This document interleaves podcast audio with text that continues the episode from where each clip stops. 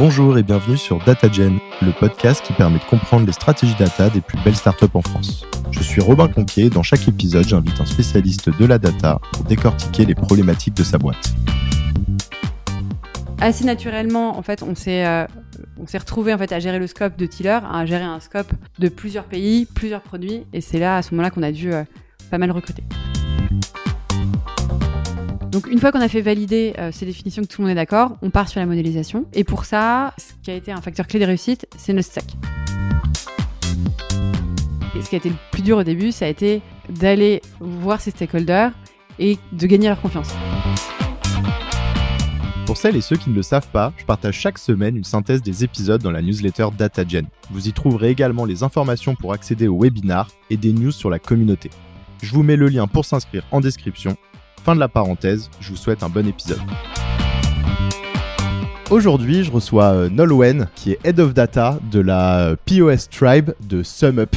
Alors bon, tu vas nous expliquer un petit peu plus euh, ce que c'est que la POS Tribe. Et donc Nolwenn, elle a vécu un challenge pas commun, puisqu'elle était initialement Head of Data de Tiller, qui était une startup française, qui a été rachetée par SumUp, qui est une licorne européenne. Et donc voilà, elle va nous raconter un petit peu euh, ce challenge. Hello Nolwenn, ça va? Salut Robin, ça va et toi? Ouais, super. Je suis ravi euh, de te recevoir sur le podcast. Est-ce que peut-être tu peux commencer par nous en dire un peu plus sur SumUp Ouais. Bah, comme tu disais, euh, SumUp, c'est une licorne européenne, c'est une fintech. D'abord connue pour son petit boîtier de paiement blanc que tu as dû sûrement déjà utiliser dans un taxi ou chez un petit commerçant. Mais SumUp, avant tout, c'est un écosystème pour les commerçants donc ils, veulent proposer un écosystème euh, à ces commerçants et c'est dans ce cadre-là où Tiller et Goodtil, j'en parlerai juste après, ont été rachetés il y a deux ans pour couvrir euh, le besoin de la caisse enregistreuse pour les commerçants. Oui, c'est ça, parce qu'initialement, Tiller, moi je me, souviens de cette startup euh, qui marchait très bien. Hein, c'est la caisse enregistreuse sur iPad qu'on voyait notamment beaucoup dans les restaurants ou dans plein de commerçants. Et du coup, peut-être tu peux nous en dire un peu plus sur ton parcours et sur comment toi tu t'es retrouvé euh, head of data euh, chez Tiller dans un premier temps, du coup? J'ai rejoint il y a Tiller du coup il y a 4 ans mhm. euh, en tant que première data. Donc ça a été un gros challenge pour moi. Je suis restée quasiment un an toute seule. Donc j'ai dû faire les choix un peu classiques de la stack, les process, aller parler avec tous les stakeholders. Donc process assez classique quand on monte une stack. Et assez naturellement, ensuite, on a commencé à recruter des gens, on a commencé à scaler et arriver euh, le challenge euh, de l'acquisition par euh, SumUp. Ok, bah justement, on va rentrer un petit peu plus dans le vif du sujet. Est-ce que tu peux nous parler un peu du, bah, du, contexte autour du rachat et de, ouais, de ce que ça implique pour une équipe data? Yes, bah du coup, pour un peu t'expliquer d'abord le contexte du rachat avant de rentrer dans le, mhm. dans le contexte de l'équipe data. Historiquement, SumUp avait fait un partenariat en marque blanche avec euh, un de nos concurrents. Globalement, ils distribuaient la solution principalement en Allemagne, parce que le siège de ce map est euh, à Berlin d'ailleurs, et un peu partout en Europe. Et euh, afin d'avoir leur propre solution, ils ont racheté deux boîtes, donc Tiller, donc nous on opérait en France principalement, mais aussi en France et en Italie, on avait déjà des bureaux là-bas et beaucoup de clients, et Goodtil, qui faisait globalement à peu près la même chose que nous, mais au UK. Donc en fait, grâce à ces deux acquisitions, globalement, c'est créé ce qu'on appelle la POS Tribe pour mhm. Point of Sales. Du coup, c'est dans ce cadre-là que euh, notre équipe data euh, s'est retrouvée à devoir opérer pour plus que Tiller, mais pour Goodtil et cette marque en marque blanche qui était basée à Berlin, parce qu'en fait, on était la seule équipe data. Donc assez naturellement, en fait, on s'est euh, on s'est retrouvé en fait à gérer le scope de Tiller, à gérer un scope de plusieurs pays, plusieurs produits, et c'est là à ce moment-là qu'on a dû pas mal recruté. Ok, donc effectivement, il n'y a pas ce côté euh, hostile qu'on peut parfois imaginer dans un rachat où on a l'impression que bah, va se retrouver vite en doublon, est-ce que je vais perdre mon job ou pas? Et là, c'est plutôt euh, finalement euh, Tiller au global était une offre complémentaire, même s'il y en avait déjà, comme tu dis, il y en a un autre qui s'est fait racheter en même temps. Mais du coup, l'idée un peu au global, l'offre finalement caisse enregistreuse, j'ai bien compris que c'était la Tribe POS. Euh, et, toi, côté data, un peu pareil, finalement, vous étiez l'équipe la plus mature, voire presque la seule équipe data sur, encore une fois, bien ce business euh, caisse enregistreuse. Et donc, finalement, euh, tu t'es retrouvé avec un périmètre élargi. Donc, pour toi, c'était presque plus une promotion qu'autre chose. Quoi. Alors, une promotion, je ne sais pas. En tout cas, ça a été des nouveaux challenges à aborder. Mmh surtout qu'on était vraiment dans... Quand tu montes ta boîte, en fait, tu choisis, entre guillemets, avec les gens avec qui tu travailles, tu construis ton équipe. Euh, quand dans le cadre d'une acquisition, en fait, tu te retrouves à bosser avec des gens que tu connais pas, avec des cultures différentes, des valeurs d'entreprise différentes. Et c'est vrai que au début, ça a été un sacré challenge euh, d'arriver à travailler un peu dans, des nouveaux process, tout en gardant cette culture qui était quand même très forte chez Tiller. Euh, mais ça a été aussi hyper intéressant parce que moi, par exemple, dans mon équipe, j'ai récupéré deux personnes qui étaient basées à Berlin. Donc en fait, on a pu vraiment co-construire un peu cette équipe ensemble et ça a été hyper challengeant. Ok, excellent. Bah justement, je, voulais bien qu'on rentre un peu plus dans les challenges euh, et que tu nous dises, euh, bah, typiquement, euh, si on, voilà, on retourne en arrière, l'acquisition vient d'être faite. Quels sont un peu les premiers gros challenges et gros chantiers que tu dois initier dans ce contexte-là? Ouais. Alors, très rapidement, il a fallu se mettre d'accord sur les définitions. Euh, globalement, par exemple, je prends l'exemple des sales, en fait, ils se retrouvaient en meeting pour, euh, bon, alors, on a signé, euh, on a vendu combien d'abonnements? Bah, En fait, quand il y avait le directeur sales euh, euh, du UK et le directeur sales français qui parlaient, en fait, ils avaient l'impression de parler de nouveaux abonnements, mais en fait, derrière, c'était pas du tout la même définition. On avait des outils différents, des CRM différents, des process différents, des process de, de paiement différents, enfin, tout était vraiment différent. Même si finalement, on vendait tous les deux une caisse, c'était deux façons de faire, deux organisations. Là où euh, la data a pris tout son sens, c'est qu'on avait parlé avec beaucoup de- d'entreprises qui avaient. euh, D'ailleurs, ça, c'est un conseil que je recommande. Si un jour vous vous faites racheter, allez parler avec des entreprises qui se sont déjà fait racheter, qui ont déjà eu ces challenges, parce qu'il n'y en a pas beaucoup, donc il faut les trouver, euh, surtout dans l'écosystème français. Donc, nous, on, est- on allait pas mal, surtout parler avec des boîtes plutôt européennes ou euh, aux États-Unis. Mais le premier conseil qu'on nous a donné, c'est que en termes de migration, si vous pouvez éviter de faire de migration, évitez-la. Ok. En termes de migration d'outils. Oui, parce que c'est vrai que naturellement, tu pourrais dire, ah mais attends, c'est le bordel, euh, il faut absolument qu'on ait tous, euh, qu'on ait un seul CRM, euh, un seul outil RH, de, de vouloir tout harmoniser. Mais c'est vrai qu'en fait, en faisant ça, bah, tu te fais une feuille de route de trois ans de migration, tu mets toutes les équipes opérationnelles en, en PLS, entre guillemets, et, donc ça t'avance pas à grand chose, quoi. Exactement. Alors, il faut le faire sur certains sujets, mais en tout cas, il faut vraiment assesser le fait que potentiellement, si on ne peut pas le faire, ne le faites pas. Donc nous, par exemple, donc là, on, on commence à migrer vers le CRM, mais voilà, ça fait quasiment deux ans. Mais là où la donnée a, a pris tout son sens, c'est que plutôt qu'attendre cette migration pour suivre des indicateurs communs, en fait, on, on, a- on s'est servi de ces sources de données pour aligner les définitions. Et c'est ça vraiment qui a été euh, game changer euh, sur cette acquisition, c'est qu'on a pu tous très rapidement parler le même langage grâce à la donnée, malgré qu'on n'ait pas fait de, de migration d'outils. Oui, ce que tu veux dire, c'est qu'à la fin, effectivement, que tu tes leads qui soient dans euh, Salesforce ou dans, euh, ou dans euh, HubSpot, HubSpot, ouais. euh, tu peux très bien refaire tes calculs dans euh, ta base de données pour euh, à la fin être capable de mesurer des KPI et de parler le même langage. Et donc c'est vachement intéressant ce que tu dis parce que je me rends compte qu'effectivement, euh, tu t'es retrouvé très vite sur un peu le premier challenge que rencontre toute équipe data, hein, qui est souvent bah, parler le même langage, commencer à avoir des KPI euh, uniques en tout cas et, communs euh, à piloter et, euh, et s'assurer par exemple que l'équipe que pour l'équipe marketing et que pour l'équipe finance euh, bah, le MRR c'est exactement le même ou les voilà les KPI euh, sont les mêmes ont les mêmes définitions les mêmes calculs etc et là c'est un peu le même challenge mais plus large parce que c'est euh, sur des, des entités pardon différentes. Et, euh, et donc je suppose que les chantiers euh, sont euh, similaires mais peut-être pas euh, identiques enfin avec comme tu dis avec des challenges différents etc est-ce que peut-être tu peux nous expliquer euh, un peu plus euh, step by step comment vous vous y êtes pris? Ce qui était assez paradoxal, c'est que quand on a fait ce travail, en fait, j'ai eu l'impression de retourner un peu deux ans en arrière. Euh, à l'échelle de Tiller, ça y est, en fait, on était mature, on avait nos stacks, on avait nos transfos, nos dashboards marchaient bien, euh, et on commençait enfin à rentrer dans des sujets, euh, par exemple, de prédiction de churn, des choses comme ça. Et du coup, c'est vrai qu'au moment du rachat, en fait, on a fait vraiment un rollback, quoi. C'était, allez, on y retourne, on retourne voir les stakeholders, on refait du change management, on refait de l'éducation, et c'est vrai que ça a été assez challengeant. Du coup, effectivement, bah, la première étape, ça a été, comme tu l'as très bien dit, euh, d'aller voir les équipes, donc assez classique, euh, de comprendre leurs besoins, euh, de comprendre leurs définitions, de comprendre l'existant. Ensuite, ça a été de documenter, parce que c'est bien de connaître déjà, avoir une vue à 360 sur tes propres process de la génération de leads jusqu'à la génération de revenus. C'est quand même déjà complexe. Donc, quand tu dois le faire avec trois boîtes différentes, euh, tu peux pas avoir tout dans la tête. Donc, ce qui était hyper important, c'est de tout documenter et surtout de faire valider cette documentation à tout le monde pour être sûr qu'on avait compris leur business et qu'ils pouvaient nous faire confiance pour avancer. quand tu dis tout documenter, c'est c'est aussi bien euh, les KPI qui pilotent, dont ils les définissent, la manière dont ils les calculent, euh, mais aussi les sources qu'ils utilisent. Enfin, c'est remonter vraiment la chaîne euh, et avoir tout ça au propre dans peu importe que ce soit un Notion, un Confluence ou quoi, ou quoi que ce soit. Mais... Ouais, exactement. Donc ça a été d'aller définir, comprendre la définition de leurs KPIs et ensuite leurs outils, enfin leur base de données opérationnelle, leur CRM, leur outil de facturation, etc. Tout ça, ça a été documenté tout leur data model Mhm. et évidemment les champs les plus importants. Ensuite, une fois que ça s'était fait, il y a eu un travail d'alignement. Donc c'était de mettre d'accord tout le monde sur, OK, à partir de maintenant, un nouveau client, c'est à telle étape. Euh, pour vous, ça veut dire que c'était le statut dans votre CRM. Pour nous, c'était le statut dans notre CRM. Et tout ça, on l'a aussi documenté et on l'a fait valider.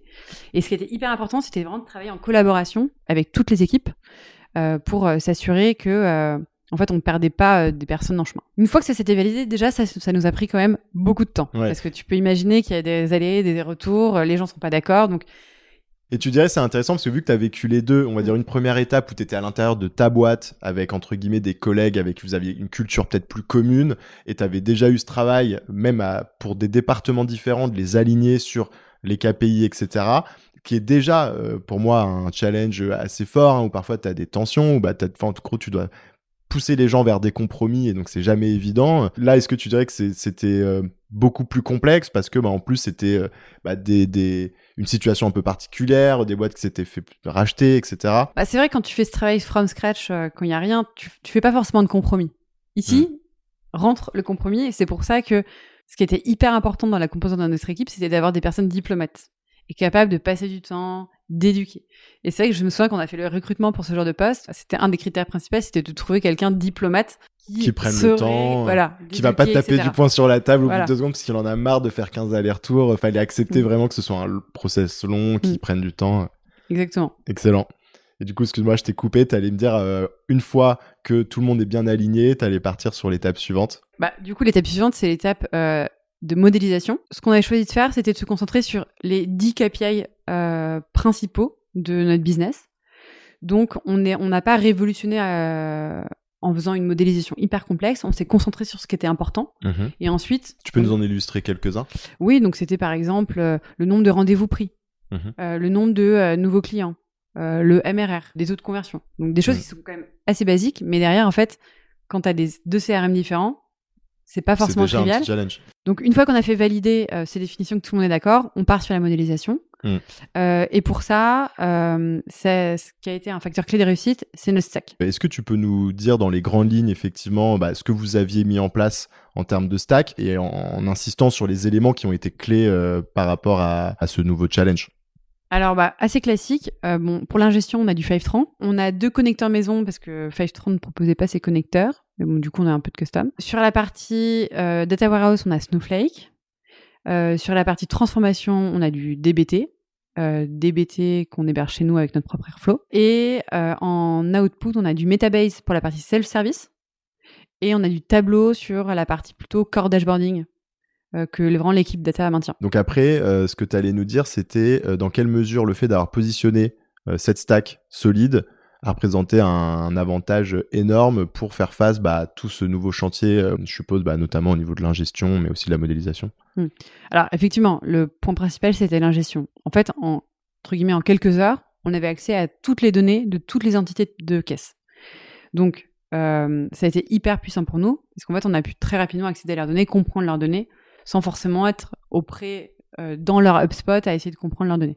Ok. Et ça, peut-être juste pour euh, zoomer dessus, parce que c'est vrai qu'on passe souvent sur ces, ces aspects de modern data stack, parce que j'ai pas forcément envie euh, que le podcast soit trop technique, mais en le vulgarisant, tu peux nous expliquer juste pourquoi Fivetran euh, permet euh, très très rapidement, lorsqu'il est implémenté, euh, d'ingérer une source. C'est juste parce que euh, tout simplement, c'est la promesse de l'outil. Ouais, exactement. Enfin, alors c'est la, c'est la promesse, euh, pas que de Fivetran, mais euh, des, euh, des ELT, c'est que c'est presque un outil no-code où en fait tu peux juste co- con- connecter ta source. Donc ça peut être ton CRM, ça peut être euh, Stripe, euh, ça peut être ton outil de euh, ton outil de, enfin ta base de données opérationnelle, ça peut être n'importe quelle source de données de ton entreprise. Et en quelques clics, en fait, tu choisis une, euh, tu connectes ton outil, tu choisis ta fréquence de réplication, euh, ta destination qui est dans ta data warehouse, et ensuite ta donnée, euh, Elle est dans, elle est dans Snowflake. Et elle est dans Snowflake et tu y as accès de manière, par exemple, hebdomadaire ou euh, plusieurs fois par jour. Euh, donc, une fois que cette donnée brute est là, ce qui va être hyper important, c'est du coup de la transformer. Et du coup, c'est déjà d'aligner. Nous, dès le début, on a été très dur sur nos différentes conventions de nommage. euh, et nos différentes couches de transformation. Donc pour ça, on a mis beaucoup de tests, on a des techniques de review assez poussées. Là, on a eu beaucoup de chance, c'est que on a un, notre data engineer, c'est un ancien dev backend. Il nous a apporté vraiment toutes les best practices d'un développeur au sein de notre équipe data. Mhm. Donc par exemple, il y a des choses euh, toutes bêtes, mais en fait, euh, il va nous, la- il nous a créé des lignes de commande euh, qui mélangent du Git et du DBT pour qu'un analyste, en fait, quand il va faire par exemple un, on a appelé par exemple un make refresh, en fait, ça va faire, ça va actualiser ta branche Git, ça va aller regarder tous les modèles DBT qui ont été joués, et ensuite euh, ça va tout rejouer pour euh, plutôt que faire euh, 10 lignes de commande où tu dois savoir jouer avec du Git et du DBT. Ah oui, d'accord. Donc, qui simplifie la vie euh, aux analystes pour que ce soit beaucoup plus euh, autonome et, et efficace, quoi. Exactement. Et ça, c'est la promesse aussi du Modern Data Stack, c'est que n'importe quel analyste puisse en fait euh, gérer sa pipeline de l'ingestion jusqu'à la transformation, euh, jusqu'à la partie dashboarding et euh, l'implémentation euh, côté stakeholder. Ouais, c'est ça. Donc finalement, en fait, la moderne data stack, effectivement, elle est extrêmement importante euh, face à un challenge comme celui-ci où, en gros, tu as pas mal de sources à ingérer, euh, pas mal de modélisation à faire. Si on vulgarise, c'est tout simplement parce que bah, tu vas les ingérer beaucoup plus vite. Euh, et ensuite, grâce euh, notamment à, à DBT, hein, mais à la moderne data stack de manière générale, euh, tu vas pouvoir euh, faire les modélisations qui vont te permettre d'aligner bah, les différents modèles de tes différentes sources plus rapidement pour aller calculer, je suppose que tu allais venir là après, les KPI, les 10 KPI dont tu parlais précédemment, dont vous aviez besoin. Exactement. Du coup, en fait, on, on, a- on concentre le travail des analystes sur des tâches à valeur ajoutée qui sont vraiment la transformation de la donnée. Et donc, ils n'ont pas à maintenir euh, du code, ils n'ont pas à maintenir du Airflow. Enfin, tout ça, c'est entre guillemets automatisé. C'est Mm. ça la promesse de la Modern Data Stack. Et ça marche super bien. Ensuite, une fois qu'on a fait toute cette modélisation, grâce à un cadre euh, hyper rigoureux, euh, on a pu faire matcher ces sources et du coup commencer à fournir ses premiers KPI au sein de dashboards, cette fois-ci du coup alignés. Mm. Donc en fait derrière, on était complètement agnostique de la source. Si demain entre guillemets on veut racheter une autre euh, boîte de caisse qui opère en, en- j'en sais rien qui opère en Australie, ben on fera exactement la même chose et on viendra aligner son modèle sur nos définitions. Est-ce que tu peux nous parler un peu des difficultés que vous avez rencontrées euh, principales euh, dans le cadre de ce challenge? Ouais. Alors, je pense que je vois trois grandes difficultés. La première, c'est le change management. Et ce qui a été le plus dur au début, ça a été euh, d'aller voir ses stakeholders et de gagner leur confiance. Euh, là où on a eu de la chance, c'est que comme on avait déjà, entre guillemets, des, des choses qui tournaient très bien chez Tiller, on a pu leur montrer, euh, par rapport à leur setup existant, euh, ce qu'on pourrait leur apporter. Donc ça, ça nous a beaucoup aidé. Deuxième, la deuxième difficulté, ça a été plus un- une difficulté de data quality. En fait, c'est bête, mais en fait, on traquait pas forcément la même chose. Donc en fait, tout le legacy n'est pas le même chez les entreprises, même si t'as beau. On a fait quelques petites modifications, par exemple, de leur Salesforce ou de leur euh, HubSpot pour qu'ils puissent traquer des éléments de funnel qu'ils traquaient pas avant. Mais par contre, sur l'historique, on l'avait pas. Ça veut dire que si tu veux retourner des analyses dans le passé, il faut se souvenir ou mettre des disclaimers qui préviennent que là, tu plus sur le même périmètre, tu es juste sur un périmètre Tiller. Enfin, tu, Mm. tu rentres dans des micmacs après qui peuvent être un peu... euh, Le troisième euh, point, je dirais que effectivement, faire de la modélisation, l'alignement, c'est très bien, mais par contre, on perd du, du coup ce côté visuel. Ça veut dire que, euh, bah, en fait, dans Salesforce, ta donnée, tu la vois. Euh, dans HubSpot, tu la vois. Par contre, côté modélisation, alignement, où là, tu changes des définitions et tu changes des éléments de funnel, ce qui est assez compliqué, c'est de la, restitu- de la restituer. Oui, parce que ce que tu veux dire sur ce dernier point, c'est que par exemple, historiquement, euh, un profil qui lui est opérationnel dans Salesforce, dans une des entités, quand tu lui affiches quelque chose sur le dash, parfois il aime bien peut-être aller vérifier quand même deux trois éléments directement dans Salesforce pour voir si si ça matche bien. Là, c'est vrai qu'en fait, bah, comme on n'est pas au même niveau d'agrégation, il voit un KPI qui est plutôt euh, global, effectivement, avec sa partie, mais il va avoir plus de mal à retrouver ses petits dans son outil. Et donc, il faut qu'il y ait une documentation qui l'aide à, à faire confiance, en fait, à la donnée. Quoi. Exactement. Donc il y avait ce côté un peu boîte noire. Mm. Euh, et du coup pour ça, ce qu'on a, ce qu'on a fait, c'est que grâce à Metabase, en fait, on a un peu redéfini tous les liens entre les tables, etc. Et du coup, je sais pas si tu vois comment euh, marche Metabase, mais tu peux vraiment accéder à la donnée brute et ensuite naviguer euh, de table en table euh, ou d'objet en objet. Par exemple, d'un contact, tu peux remonter à ses comptes, etc. Donc Metabase pallie un petit peu à ça. Ok, d'accord. Ah oui, donc c'est dans l'outil finalement qui peut aller retrouver les éléments qui historiquement il serait allé euh, euh, consulter dans euh, Salesforce. Exactement. Et ce qui est important, c'est dans chacun de ces outils, c'est remettre l'URL vers l'outil, source. Mm. Ça, ça permet au- quand même aux utilisateurs de pouvoir remonter vers l'outil, que ce soit HubSpot ou Ok. Avant de passer sur les dernières questions, est-ce que tu peux nous dire peut-être quels sont les sujets du moment ou, les challenges à venir? Alors c'est une très bonne question. Bah, en fait, ce qu'on a fait à l'échelle de notre tribe POS, en fait, on commence à le faire maintenant à l'échelle de SumUp. Euh, parce qu'en fait, euh, comme ce que je disais au début, SumUp, c'est une boîte multi-produits. Donc en fait, on a des challenges multi-produits. Donc en fait, c'est comment euh, toutes les tribes suivent l'utilisation de tel ou tel produit à travers un seul marchand. Donc il y a des gros problématiques d'alignement. Et donc nous, on partage quand même pas mal notre expérience là-dessus. Et surtout notre et surtout notre stack. Là, par exemple, il y a pas mal d'autres tribes qui sont en train de mettre en place DBT.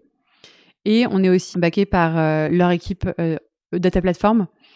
On est en train de mettre en place tout le principe de data mesh pour que finalement chaque tribe soit garde son, garde son autonomie tout en créant son propre produit data au service des autres tribes. Alors, je te propose qu'on passe sur les dernières questions pour finir sur une touche un peu plus légère, un peu plus personnelle. Est-ce que tu as une recommandation de contenu à partager euh, à nos auditeurs? Bon, Robin, je vais pas être très objective.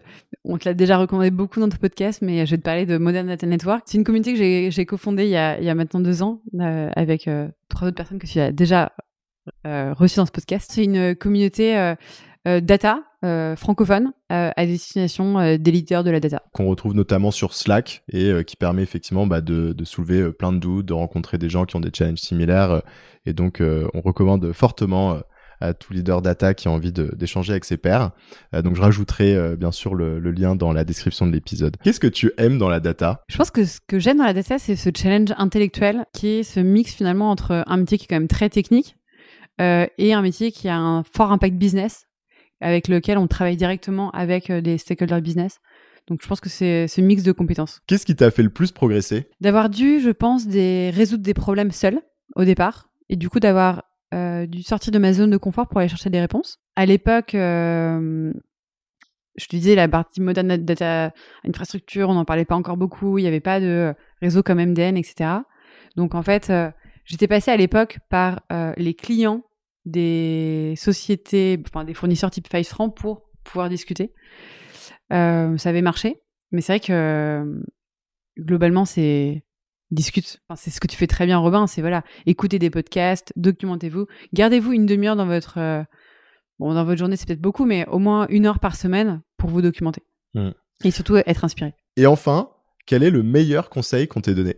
Travaille plutôt sur tes forces que tes faiblesses. Ça peut être basique, mais ça peut être bête, mais quelquefois on se dit bah tiens, je suis pas la bonne là-dedans, faut que je travaille dessus. Pose-toi la question de plutôt je suis bonne là-dessus, je devrais peut-être encore être meilleure sur ces points-là. Ok. Bah écoute Nolwenn, on arrive euh, sur la fin de cet épisode. J'ai passé un très bon moment.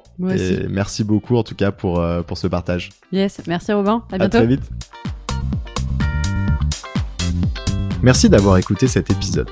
Avant de conclure, j'ai un petit service à vous demander. Si ce n'est pas déjà fait, est-ce que vous pourriez mettre 5 étoiles et un petit commentaire sur Apple Podcast? C'est ce qui m'aide le plus à faire connaître DataGen et donc à attirer des invités exceptionnels. Merci et à bientôt